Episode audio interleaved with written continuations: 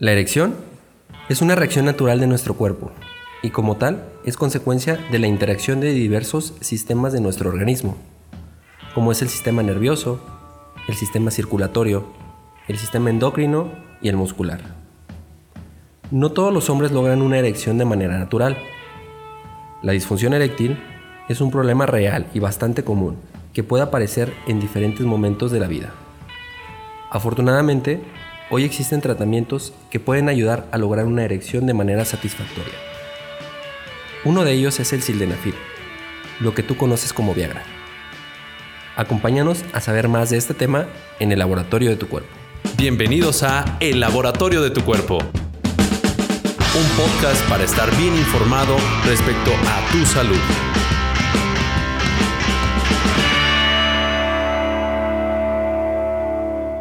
Soy el doctor Omar Palomo. Soy médico egresado de la Universidad Michoacana de San Nicolás de Hidalgo. Especialista en urología, avalado por la Universidad Autónoma de Guadalajara y certificado por el Consejo Nacional Mexicano de Urología. Como dato curioso, soy técnico en urgencias médicas, lo que conoces como paramédico o socorrista. Vox Populi. ¿Cuál es el medicamento más común para la disfunción eréctil? Medicamento para la disfunción eréctil, pues creo que el único que conozco es el Viagra. No sé si es el más común o no sé, creo que sí es el más común. Uno de los principales es el Viagra. ¿Cuál es la No tengo ni idea, güey. O sea, la pregunta uno, no tengo ni idea. El Viagra, conocido como la famosa pastilla azul. Gracias por escuchar el laboratorio de tu cuerpo. Bienvenidos al laboratorio de tu cuerpo, episodio 5. Muy buenas noches. Doctor Omar, muchísimas gracias por estar con nosotros. Y pues bueno, tenemos un tema muy interesante el día de hoy y queríamos preguntarle, doctor, ¿qué es la disfunción eréctil? ¿Qué tal Alex? Buenas noches. Claro que sí. Mira, la disfunción eréctil es la incapacidad para conseguir o para mantener una erección lo suficientemente firme como para tener una adecuada relación sexual, un adecuado coito. ¿De acuerdo? ¿Por qué se genera la disfunción eréctil? Ok. Para, para determinar qué es lo que pasa cuando hay una disfunción eréctil, primero me gustaría explicarte que, cómo es que se produce una erección. Para tener una erección se debe de haber una interacción de diversos este, procesos dentro de nuestro organismo. Primero debe haber un, estímulo, ya sea un estímulo táctil, un estímulo eh, visual, un estímulo sensorial, un estímulo este, emocional, que se produce en nuestro sistema nervioso. El sistema nervioso da las señales y da la orden para que el sistema circulatorio, el sistema muscular, pueda llevar más sangre hacia el miembro, hacia el pene. Dentro del pene existen unos eh, componentes que son los cuerpos cavernosos. Los cuerpos cavernosos podríamos imaginarnos que es como una esponja, una esponja que se va a llenar de sangre. Cuando se llena de sangre y se impide la salida de sangre de la misma, es cuando se genera una erección. Entonces, es todo un proceso fisiológico que, tiene que pasar desde el sistema nervioso, dar señales al sistema circulatorio, al sistema muscular, también participa el sistema endocrino, donde como consecuencia se obtiene una, erección que sea lo suficientemente firme y lo suficientemente duradera para que tengamos o se pueda tener una, una adecuada relación sexual. Cuando hay disfunción eréctil, alguno de estos sistemas empieza a fallar. Puede ser, eh, bueno, y la mayoría de los casos, la disfunción eréctil es causada por eh, una alteración en nuestro sistema circulatorio. Hasta el 70% de los casos es debido a un problema circulatorio, o sea, no, no se puede llegar o llevar la sangre lo suficientemente eficaz para que pueda tener el aporte sanguíneo y pueda haber una, una adecuada erección. Entonces, causas que, haya un problema circulatorio, pues hay muchas. Puede ser causado por problemas de colesterol, problemas de aterosclerosis, problemas de hipertensión arterial, que todo esto va a disminuir el calibre de los vasos, van a disminuir la capacidad de los vasos para que se distiendan y como consecuencia pues no va, no va a haber un aporte sanguíneo adecuado para que los sinusoides, los, vasos, los espacios que tiene esta esponja, que son los cuerpos cavernosos, se llenen de sangre y pueda haber una, una eficiente erección. También no, solo, no es la única causa, también hay, hay otras causas, podría ser también de carácter nervioso, que hubiera algún problema o alguna enfermedad en el sistema nervioso, como enfermedades como el Parkinson o enfermedades como la mielitis o como el Guillain-Barré o alguna alteración en la transmisión de los nervios, complicaciones propias de la diabetes que también genera daño nervioso y que como consecuencia no, no, no pudiera haber una adecuada señal para que el sistema circulatorio y el sistema muscular abran esos espacios y lleven la sangre al pene. Vox Populi. ¿A qué edad es más común la disfunción eréctil? Creo que me imagino que a los 40, entre los 40 y 50 años, ya empieza todo a fallar. todo el cuerpo, incluido pues el, la, la erección, me imagino. Supongo que a partir de los 45 años, güey, que es cuando empieza a haber una un declive en la actividad sexual. Los estudios dicen que a partir de los 55 años se empieza a usar. Que lamentablemente ahorita por el ritmo de vida, todos los jóvenes ya lo usan. El laboratorio de tu cuerpo una disfunción eréctil entonces puede ser por una cuestión eh, física, por una cuestión mental y, también por la parte de, circulación, o sea, colesterol, llámese, por ejemplo, si estás en, obesidad, o sea, algo así. Sí, Sí, no, no es una enfermedad eh, que solo tenga una causa. Muchas veces es multifactorial. Pudiera ser una enfermedad que, que se afecta el sistema circulatorio, el sistema nervioso, el sistema muscular, el sistema endocrino, cuando hay alguna situación, como por ejemplo la, deficiencia de la, adecuada secreción de la testosterona, la situación del hipogonadismo, también nos podría causar este, fallas al momento de tener este, o querer tener una, adecuada erección. Por ejemplo, un hombre con, hipertiroidismo o con hipotiroidismo podría presentar este tipo de problemas? Sí, sí eh, más relacionado a si el problema de tiroides me está generando algún problema en, dentro de, nuestro sistema hormonal, nos podría llevar a, una falta de, erecciones. Entonces también eh, es de carácter psicológico. Eh, cuando tenemos eh, problemas con las emociones, con el estrés, con la ansiedad, también el, factor psicológico podría llevarnos a, presentar dificultades para poder tener una adecuada erección. Ok, entonces, por ejemplo, un hombre tal vez deprimido podría tener problemas. Claro. Un hombre que se la pasa todo el día en la, oficina y con mucho estrés, algo muy elevado, también es, es de las principales eh, causas. Aquí lo podremos dividir en edades aquellos hombres por arriba de 40 años, 50 años, con problemas de diabetes, de obesidad, de hipertensión, de circulación, de problemas de las grasas en la sangre, como el colesterol, los triglicéridos. El principal factor eh, predisponente es alteraciones en el sistema vascular, pero también puede haber disfunción eréctil en, jóvenes. Entonces, un joven que, que no tenga problemas de hipertensión, un joven que no sea obeso, también puede tener eh, esta situación y si aquí es más frecuente el, factor psicológico, la situación del estrés o esa presión de tratar de quedar bien es, es, una carga muy importante para que nos puede desencadenar en que no pueda tener una erección. Eh, para nada más puntualizar jóvenes, porque yo me sigo sintiendo joven. joven hasta, hasta qué edad, hasta qué edad es joven.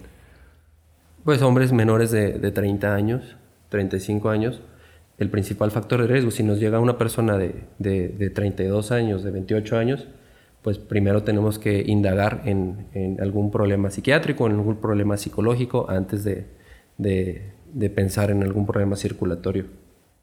Por el rango de edad. Claro. Ok, y una pregunta, eh, ¿qué es el sildenafil? Y también tengo entendido que tiene una, una, historia muy chistosa de cómo se descubrió y cómo funciona, ¿no? Claro. Mira, el, el sildenafil es, fue el primer medicamento que se diseñó para tratar la disfunción eréctil. El sildenafil entra dentro de la familia de los medicamentos que se llaman inhibidores de la 5-fosfodiesterasa. Gracias por escuchar El Laboratorio de tu Cuerpo para que me puedas entender, la 5-fosfodiesterasa es, un, es, es, es, una enzima que va a actuar sobre la degradación del óxido nítrico. El óxido nítrico es, es un componente que ayuda a que los vasos se abran y que eh, los vasos eh, se mantengan abiertos y pueda llegar la suficientemente sangre. Entonces, cuando estamos administrando un medicamento que inhibe esta enzima, pues permite que haya más óxido nítrico y que haya una, una apertura de los vasos un poquito mejor para que pueda llegar o llevar más aporte sanguíneo al miembro y pueda tener una mejor erección. La forma que se descubrió eh, es un poquito anecdótica. Eh, este medicamento no se diseñó inicialmente para tratar la disfunción eréctil, se diseñó para una enfermedad que se llama hipertensión pulmonar. Se diseñó buscando de que los vasos este, de, de las personas que tienen esta enfermedad pues pudieran eh, abrirse un poquito más y mejorar eh, este padecimiento, pero se encontró que a las personas que le administraban este medicamento, que es el sildenafil, pues presentaban erecciones. Y pues ya fue cuando se descubrió que también tenía interacción a, este nivel una casa farmacéutica muy famosa que, que, lo desarrolló. que lo desarrolló y pues de ahí hizo el boom.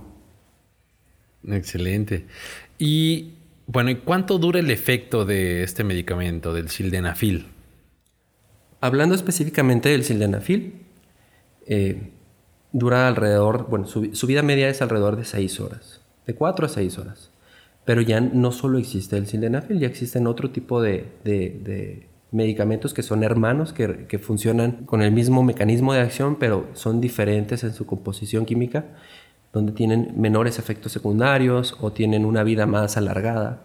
Entonces, como el sildenafil puede durar de 4 a 6 horas, existe un medicamento que se llama taladafil, que este dura incluso hasta 36 horas. ¿Y con el mismo efecto? No, obviamente no es con el mismo efecto, pero todavía hay, hay función este, y puedes encontrar una buena, una buena erección después de un día, un día y medio de, de haberlo tomado también depende mucho de la dosis. La dosis, este, hay dentro del sildenafil podemos encontrar dosis de 25 miligramos, de 50 miligramos, de 100 miligramos. Entonces también depende de la dosis, es, es el tiempo que, que, va a durar. Y, por ejemplo, en los otros medicamentos como, como lo son el vardenafil o el taladafil, hay, hay, hay dosis, por ejemplo, de 5 miligramos o de 20 miligramos, entonces también es el tiempo que, que nos va a durar y depende mucho de, qué tanto lo necesita la persona. ¿Y cuántas pastillas de sildenafil puedo tomar en un día? Digo, si dura seis horas, cuatro. no, no, no, no está recomendado. En un fin de semana. no está recomendado que se tome más de una. Y todo depende, pues, más bien la dosis. Hablando del sildenafil, eh, está bien estudiado que después de los 100 miligramos no hay mayor beneficio. Así, aunque tú quieras tomar tres pastillas de 100 miligramos, no va a haber mayor beneficio que te tomes una, pero sí lo que puedes ocasionar es que sus efectos secundarios sí se, se presenten o se manifiesten. ¿Y entonces qué pasa si tomo más de la dosis? Eh, ¿Existe algún tipo de intoxicación o algo así? Pues más bien hay efectos secundarios. Podría pasar, eh, bueno, el más grave o el más, el más este, aparatoso que podremos encontrar es algo que se llama priapismo, el preapismo es cuando se tiene una erección mantenida, generalmente dolorosa y que no, no, se puede este, revertir de manera eh, deseada. Entonces, esto pudiera ser, dentro, no, no solo es la única causa, pero podría ser pues debido a, abusar de este medicamento. Existen otros efectos este, secundarios, pues todo va a depender de qué tan frecuentes son. La mayoría son leves, porque son medicamentos muy seguros Lo, más frecuente que puede pasar es que haya un, leve dolor de cabeza, que eh, haya una vasodilatación, o sea, el medicamento está diseñado para abrir vasos, entonces te puedes presentar que, tu cara se ponga un poquito roja, tus ojos se pueden poner un poquito rojos, hay gente que se puede marear un poco, incluso hay, hay, hay, que es raro, pero puede pasar que hay alteraciones en la visión, puede pasar la situación del preapismo, que también es raro, no, no, siempre, no siempre pasa, es, de hecho pasa en uno de cada mil personas. Vox Populi. ¿Has consumido Viagra por necesidad o diversión? Ni por diversión, ni por necesidad. No lo he usado. Ah, no, por el momento no he consumido Viagra ni por necesidad ni por diversión. Yo nunca he consumido Viagra. He consumido Viagra, no, güey, y tampoco. Yo creo que mi amigo todavía no me abandona, pero el día que me abandone, pues a ver, a ver qué, qué uso. Gracias por escuchar El Laboratorio de tu Cuerpo. Entonces, esto quiere decir que este medicamento tiene contraindicaciones, o sea, no todos lo pueden tomar o sí se puede tomar. No, no, no es un medicamento que, se debe de siempre ser este, prescrito por un experto. No, no tomarlo nada más a la y se va, porque no todas las personas son candidatas a este tratamiento. Más que nada, las personas que sufren de alguna enfermedad del corazón, que utilizan medicamentos que también son vasodilatadores o que también ayudan a, abrir los vasos para las personas que, tienen angina de pecho o que han tenido infartos, que necesitan de medicamentos como los nitratos. Ellos no son candidatos a este, a este tratamiento porque los nitratos están diseñados para, para vasodilatar y el sildenafil va a vasodilatar. Entonces pudiera generar este, una vasodilatación sobreexpresada y causar este, efectos adversos indeseados. como se pueden desmayar o pueden eh, sufrir este, una falla del corazón porque el corazón no alcanza a bombear tanta sangre. Entonces, sí existen eh, este, efectos adversos y hay que tener cuidado y sobre todo no automedicarnos. Esa es la, la recomendación, ¿verdad? en México somos, nos encanta la automedicación al mexicano, ¿no? Si bien sí es un medicamento seguro, como te, como te mencionaba, siempre debe ser bajo vigilancia médica y eh, siempre previa una evaluación de un experto. O sea, una persona que, nos llega por un, problema de disfunción, nosotros como urólogos tenemos que determinar cuál es la causa para encontrar el mejor tratamiento. Entonces, supongo que también debe haber las mejores condiciones de, para usar este medicamento, ¿no? Entonces, ¿cómo funciona mejor el sildenafil?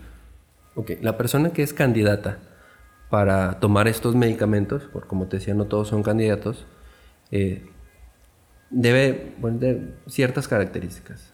Idealmente, el medicamento empieza a funcionar a partir de la media hora de toma. Entonces, nosotros recomendamos que se administre aproximadamente una hora antes, hora y media antes de tener o querer tener una, relación sexual. Idealmente se debe tomar específicamente el sildenafil sin alimentos, porque cuando se combina con los alimentos no es que pase algo malo, sino su eficacia podría ser menor, porque en cuanto a su absorción los, los alimentos podrían alterarlo. Existen otros medicamentos como el vardenafil o el taladafil que no hay no hay problema con la situación de los medicamentos. Ok, y también importante en esta, en esta cuestión, ¿el sildenafil se puede mezclar con alcohol? O sea, ya hablamos de, comida, pero ¿y con alcohol qué sucede ahí? Ok, es una pregunta bastante frecuente. Realmente eh, ningún medicamento se debe mezclar con alcohol. No, no sabemos qué interacciones podría pasar con la absorción de, todos los medicamentos. no, algunos medicamentos se puede potencializar su efecto, algunos medicamentos se puede inhibir su efecto, algunos medicamentos puede este, dañar eh, algunas estructuras como los riñones o, el hígado si se mezcla con alcohol. En cuanto al sildenafil, si lo mezclamos con alcohol, no vamos a encontrar el efecto deseado. Una persona que, que está bajo la influencia del alcohol pues si de por sí va a tener una alteración del sistema nervioso. esa alteración del sistema nervioso nos va a llevar a que no haya esa señal adecuada para que haya una apertura de los vasos y la relajación de los músculos para que pueda haber una adecuada erección. Entonces, si está la persona ebria y aparte toma el medicamento, probablemente no va a encontrar el efecto que, que se espera. Entonces, no está recomendado que lo mezclemos con alcohol. Entonces, y por lo que acabas de mencionar tampoco, supongo, y, por favor ilumínanos en esa parte, está contraindicado si se toman con otros medicamentos, ¿verdad? O sea, lo que acabas de decir del corazón, ¿hay otros? Precisamente, todos los medicamentos que, que, nos están indicados para situaciones de insuficiencia cardíaca, para situaciones de las personas que tienen este, angina de pecho, como los, los nitratos, está completamente contraindicado. Estas personas no son candidatas y si lo toman corren un alto riesgo de que puedan este, presentar complicaciones bastante serias, incluso este, que podría ser algo fatal. El laboratorio de tu cuerpo.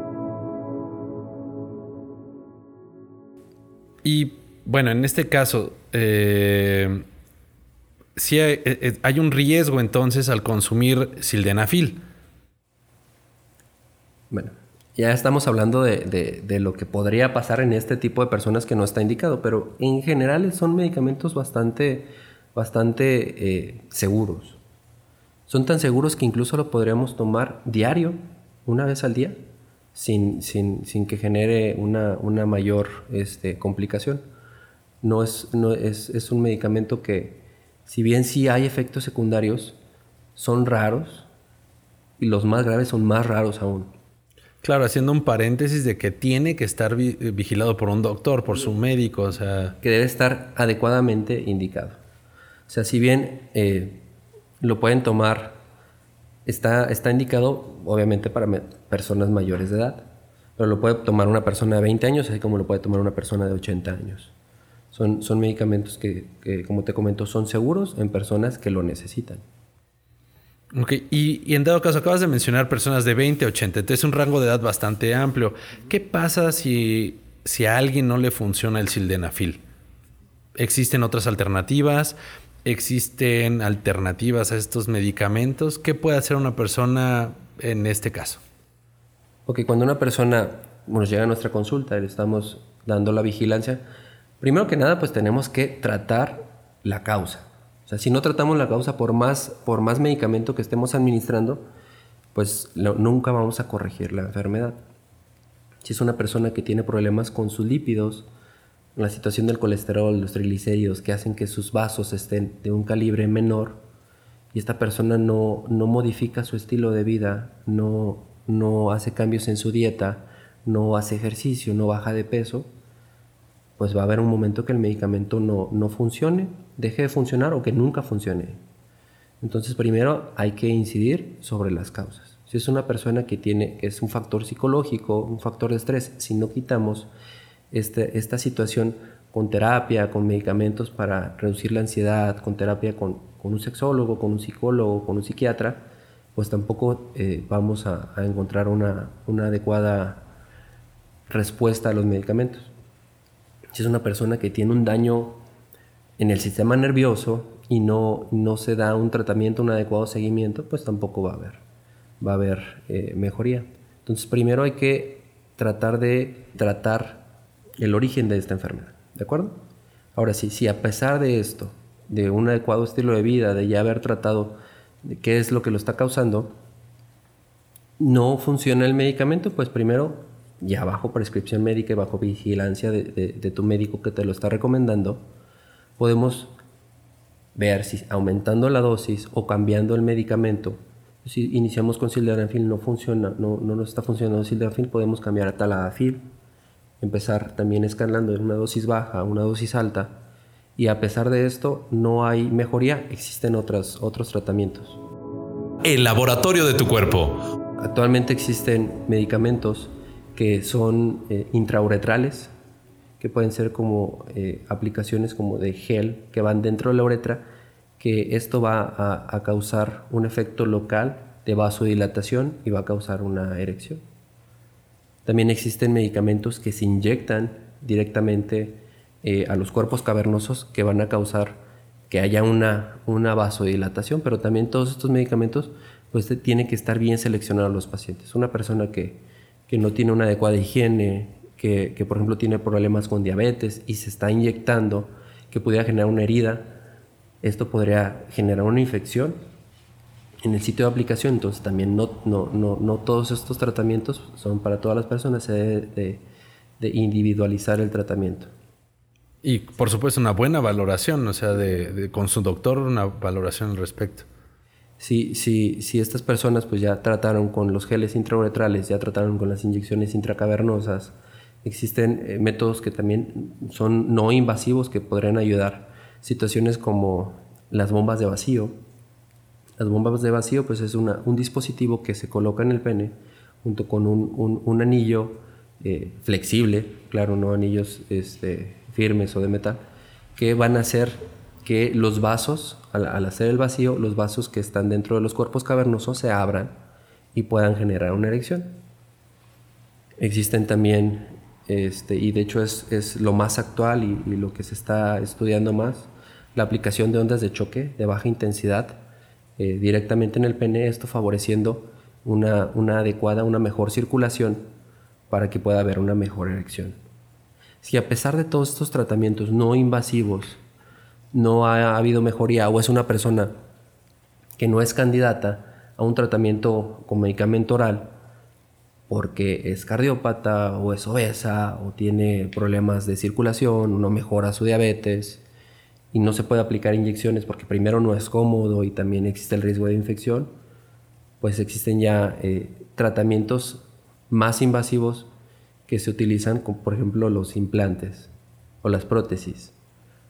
Las prótesis es colocar, eh, dependiendo del tipo de prótesis, hay, existen prótesis maleables o existen prótesis hidráulicas, que se ponen unos dispositivos donde, donde están los cuerpos cavernosos y a placer o a, deseo de la persona, la, la, la prótesis pues, se puede aumentar de tamaño para que pueda tener eh, la actividad sexual y ya una vez terminando pues se, se, se, regresa al tamaño normal o la situación de las hidráulicas es como una bombita que va en la ingle que se, para la redundancia, se bombea, va llenándose este, estas, estos implantes, van dando la forma de, la erección, la persona tiene su actividad y una vez de que termina su actividad pues se, se libera un clip para que se, se libere este, este líquido y pueda regresar el pene a, una, a un estado flácido. Wow, sí existen muchas alternativas y yo creo que debemos quedarnos con que primero nos tiene que valorar el doctor en cualquiera de los casos siempre. Es súper importante porque volvemos a mencionar, no todos los tratamientos son para todos. Hay que individualizar y si a lo mejor hay una persona que, que puede este, necesitar o nada más este, tener una buena respuesta al Viagra, hay personas que, no son candidatas y que podemos echar de mano de los otros, de los otros tratamientos. Y para cerrar, eh, con, tenemos estas, este listado de preguntas que siempre le hacemos, que investigamos. Sin embargo, eh, ¿tendrá usted algún comentario final para, para este tema? Pues nada, Alejandro, nada más este, comentar. La disfunción eréctil es, es un problema bastante común. Es un problema que pues normalmente no es, es, se platica tanto por la naturaleza del tema. Obviamente nadie quiere admitir que, presenta disfunción eréctil, pero saber que es, es una situación que es tratable. También me gustaría mencionar es este, una persona que sufre de disfunción eréctil es, es un aviso. Si como podemos, como les, les, comentaba, la mayoría de las veces es, es, de carácter circulatorio. Entonces, si la persona está presentando disfunción eréctil, quiere decir que ya trae un problema en su circulación, trae un problema en, su, en, su, en, en, en el control de sus lípidos, de su glucosa. Entonces, es, es un primer aviso. Si presenta disfunción eréctil, va que vuela para presentar infartos, infartos en el corazón, infartos en el cerebro, situaciones de trombosis. Entonces, sí es un problema que es bastante común, bastante serio, pero aparte de, generarnos estos problemas, es un, es un foco rojo que tenemos que tener en cuenta. Y si no tratamos las causas, pues aunque demos medicamentos para tratar la disfunción eréctil, en 5 o 10 años la persona se va a estar infartando, la persona se va a estar teniendo este, trombosis en el sistema nervioso. Gracias por escuchar el laboratorio de tu cuerpo. Doctor, y una pregunta. Si no hay impotencia, ¿el sildenafil funciona? Ok. Este, esto va muy relacionado a, algo que pasa muy frecuentemente, el, uso recreativo de este tipo de medicamentos. Pues realmente sí, aunque la persona no tenga eh, un problema de disfunción eréctil, no tenga algún problema para mantener una, adecuada erección, eh, si toma el medicamento, pues sí va a encontrar una, una mejoría en la calidad de la erección. Este, estos medicamentos, este, aparte de, dar una mejor tumescencia o una mejor firmeza, también van a ayudar a que el tiempo entre una relación y otra, que nosotros lo conocemos como periodo de latencia, se disminuya. Entonces puedan tener una erección y pasando poco tiempo puedan tener una nueva erección con otra eh, este, relación sexual.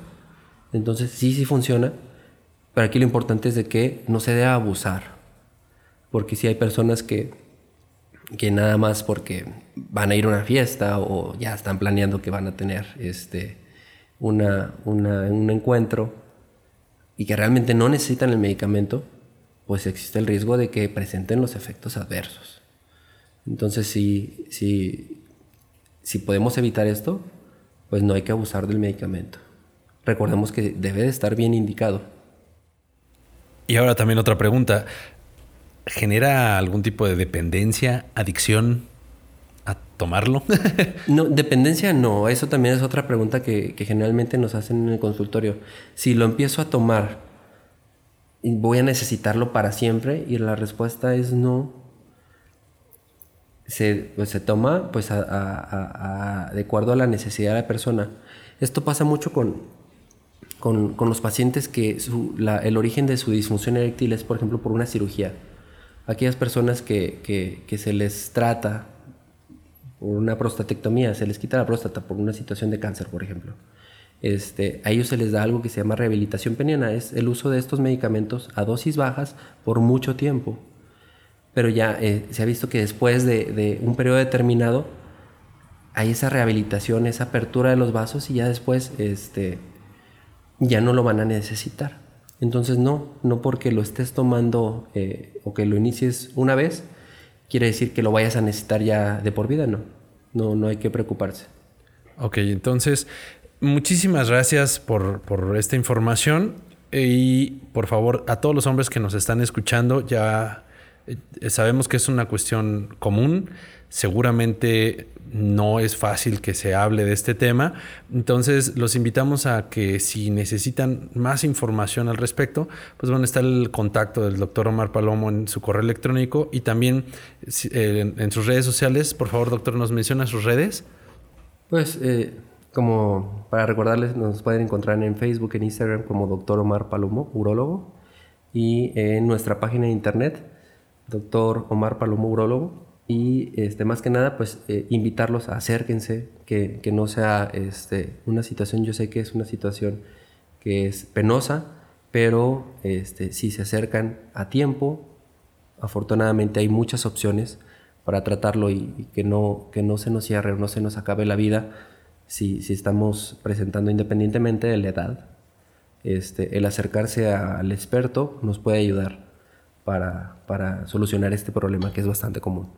Y también queremos agradecer a todos nuestros escuchas. La verdad es que estamos muy atentos ahí también de los, de los comentarios que nos han hecho, también de, bueno, tenemos gente que nos escucha en Argentina, en España. Muchísimas gracias a todos nuestros congéneres de nuestro país, México. Muchas gracias. Muchas gracias por escuchar el Laboratorio de tu Cuerpo. Y bueno, nos vemos en, en un siguiente episodio. Muchas gracias y hasta pronto. Soy el doctor Omar Palomo. Gracias por escuchar el laboratorio de tu cuerpo.